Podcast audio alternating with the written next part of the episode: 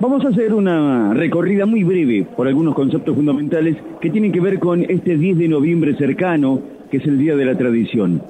Ustedes saben que se ha instituido esa fecha porque fue la del nacimiento de José Hernández, aquel que inmortalizaría la figura de los gauchos a través de una ficción poética que es la de Martín Fierro. Y vale decir algo, allá por los años de 1910, cuando se definía, cuando se consumaba el primer centenario de la República, hubo un debate muy importante en la élite política e intelectual de la Argentina, que era cómo definir el símbolo del ser argentino, cómo definir el símbolo de una raza, aquello que se llamaba la argentinidad.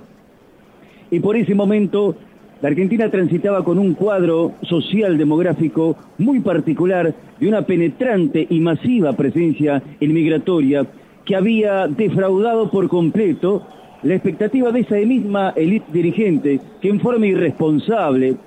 y hasta diríamos que ingenua había abierto el camino a la inmigración precisamente con un propósito,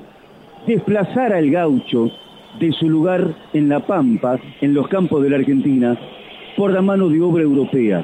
pero como los inmigrantes que llegaron no eran del gusto de los representantes de la élite política e intelectual, entonces se demonizó esa figura del inmigrante y para poder contrarrestarla se rescató en forma póstuma la figura del gaucho.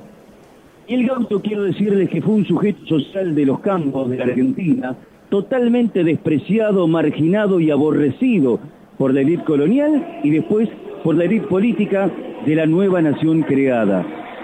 El gaucho era marginal de marginales, alguien que representaba lo más postergado y lo más marginado de la sociedad argentina, porque era considerado una plaga, se le imputaban todos los delitos afines que se podían cometer en el campo. Sin embargo, ese sujeto social que nunca tuvo garantías ni posibilidades de contar con tierras para su trabajo, brindó un aporte esencial en la ganadería, el gaucho nunca fue agricultor, y brindó un aporte muy esencial en los ejércitos primero para defender contra las invasiones inglesas, después para sostener la independencia del país y después en el uso que hicieron los sectores conservadores en la conquista del desierto, en la frontera con los indios. La palabra gaucho estaba connotada de significado negativo,